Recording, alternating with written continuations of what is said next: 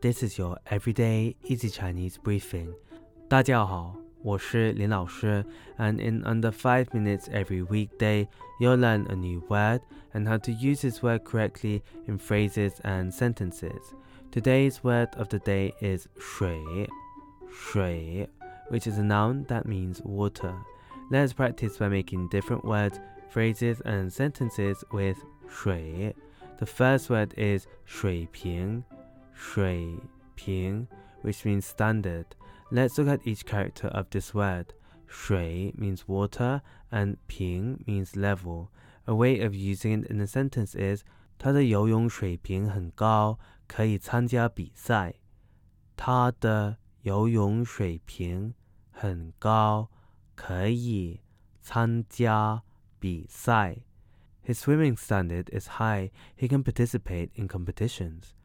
Another word we can create with 水 is 水果,水果. This is a noun that means fruit. A way of using it in a sentence is 我喜欢吃水果，特别是苹果。我喜欢吃水果，特别是苹果。I like to eat fruit especially apples. Finally, we can create the word feng shui, feng shui, which in English is also feng shui.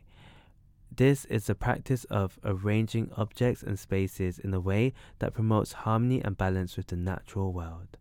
The feng here means wind. A way of using it in a sentence is 这里风水很好。这里风水很好。The feng shui here is good. Today we looked at the word 水, which is a noun that means water, and we created other words using it. These are 水平, standard, 水果, fruit, and 风水, feng shui. To see this podcast transcript, please head over to the forum section of our website, www.everydayeasychinese.com, where you can find even more free Chinese language resources. See you again soon for more practice.